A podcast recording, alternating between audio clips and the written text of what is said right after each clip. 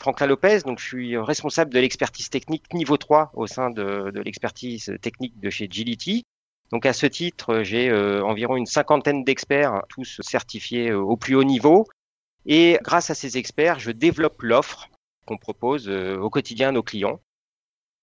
Au nom de, l'ensemble du personnel de Gility, de la direction de Gility, donc, je souhaite apporter en tout cas euh, tout le soutien aux équipes OVH hein, à la suite de l'incendie du data center de Strasbourg. Donc, euh, il est important de préciser à ce titre-là que, que, cet euh, incendie en fait a un impact important donc pour plusieurs sociétés. Beaucoup d'entre elles, en fait, on s'en rend compte aujourd'hui, n'ont pas de plan de reprise d'activité de PRA. On pense à elles parce que pour certaines, l'activité, je pense, peut être éventuellement perdue, faute de sauvegarde et faute de solution de repli le PRA étant quelque chose d'important.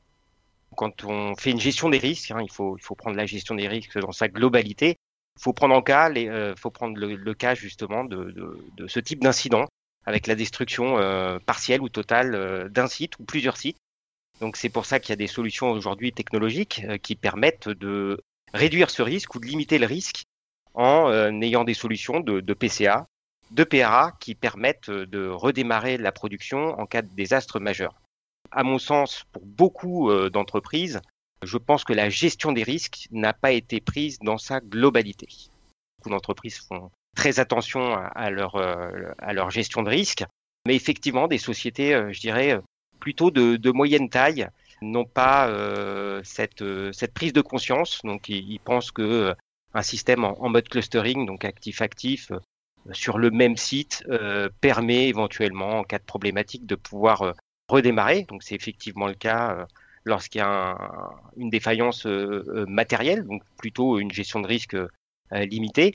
Mais lorsqu'il y a une destruction de, de site totale, bien souvent ce, cet aspect n'est pas pris en compte. Alors pour plusieurs raisons.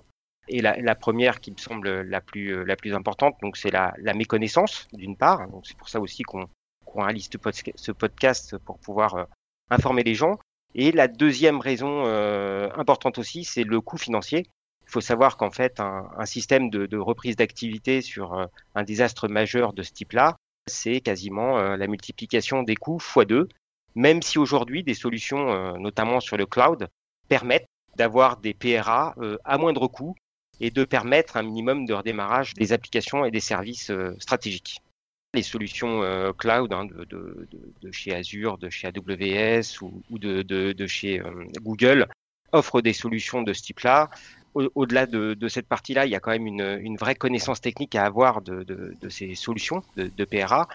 Au-delà de ça, il y a une vraie gouvernance à avoir sur la, gouvernance des données et la gestion de, risques.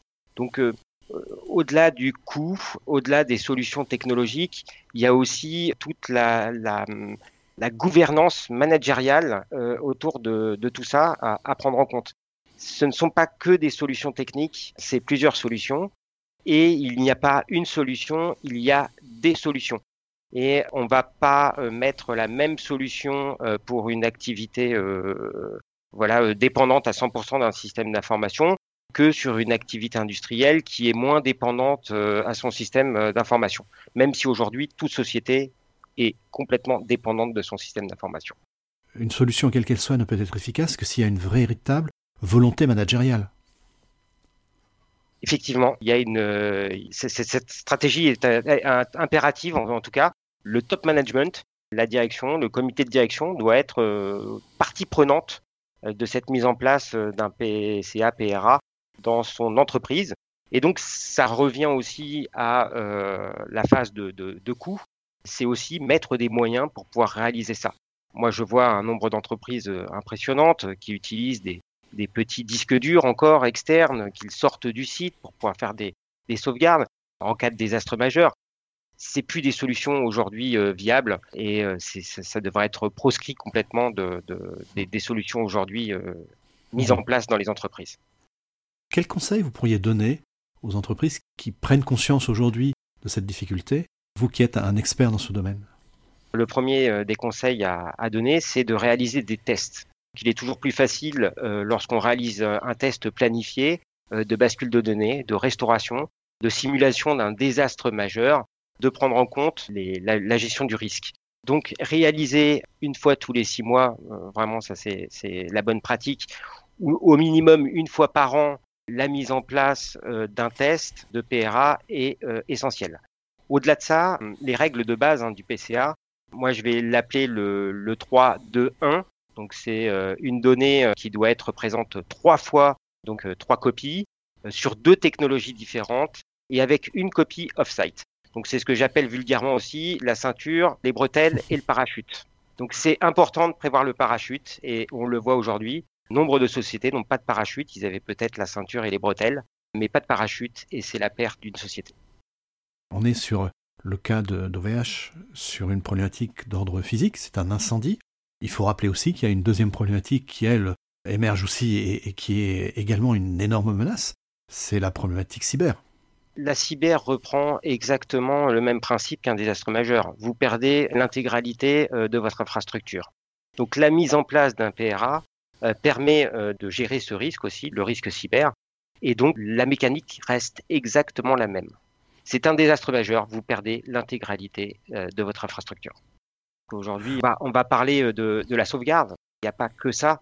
La sauvegarde, euh, et comme on, le voit aujourd'hui chez OVH, avoir une sauvegarde et pas avoir l'infrastructure pour pouvoir la restaurer, bah, c'est bien, mais s'il faut attendre 15 jours, 3 semaines, un mois pour pouvoir retrouver une infrastructure fonctionnelle, l'image en empathie, le chiffre d'affaires en empathie. Donc, au-delà en fait du temps de redémarrage, il y a aussi les impacts sur le business direct et donc euh, une perte de chiffre d'affaires qui est colossale pour les entreprises. Hein. Euh, une société qui ne peut plus prendre de commandes sur Internet, déjà il y a, y a, un vrai problème par rapport, euh, par rapport à ça. Et, l'autre problème, c'est les gens qui travaillent pour cette société, qui n'ont plus de travail, qui sont au chômage partiel, enfin au chômage sur un, chômage technique, juste parce qu'on n'a pas prévu l'ensemble de ces risques. Et c'est voilà, ça c'est extrêmement dommageable.